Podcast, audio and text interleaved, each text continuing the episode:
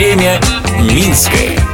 Привет! По столице прошлого, настоящего и будущего вы прогуляетесь вместе со мной, Людмилой Милославской.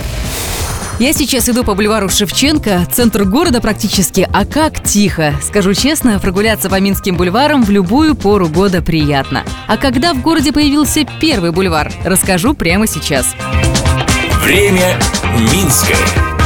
Это сложно представить, но до 1930 года в Минске не было ни одного бульвара. Причина – узкая планировка улиц. Первый бульвар появился по нынешней улице Бобруйской. Однако высаженная аллея была в первую очередь живым щитом, который ограждал город от шума железной дороги. Ситуация изменилась в послевоенные годы. В новом генплане застройки озеленению отводилось важное место. Уже в 1948-49 годах начали делать два центральных бульвара на Ленина и Комсомольской. Там высадили липы и разбили клумбы. С 2002 года бульвары по улице Ленина и Комсомольской включены в государственный список историко-культурных ценностей Республики Беларусь.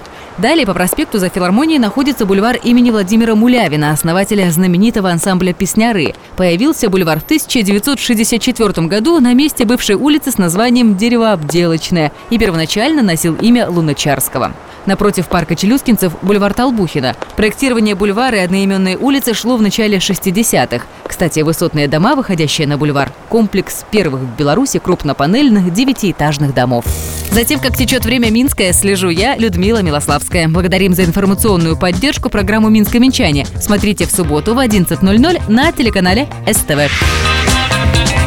Время Минское.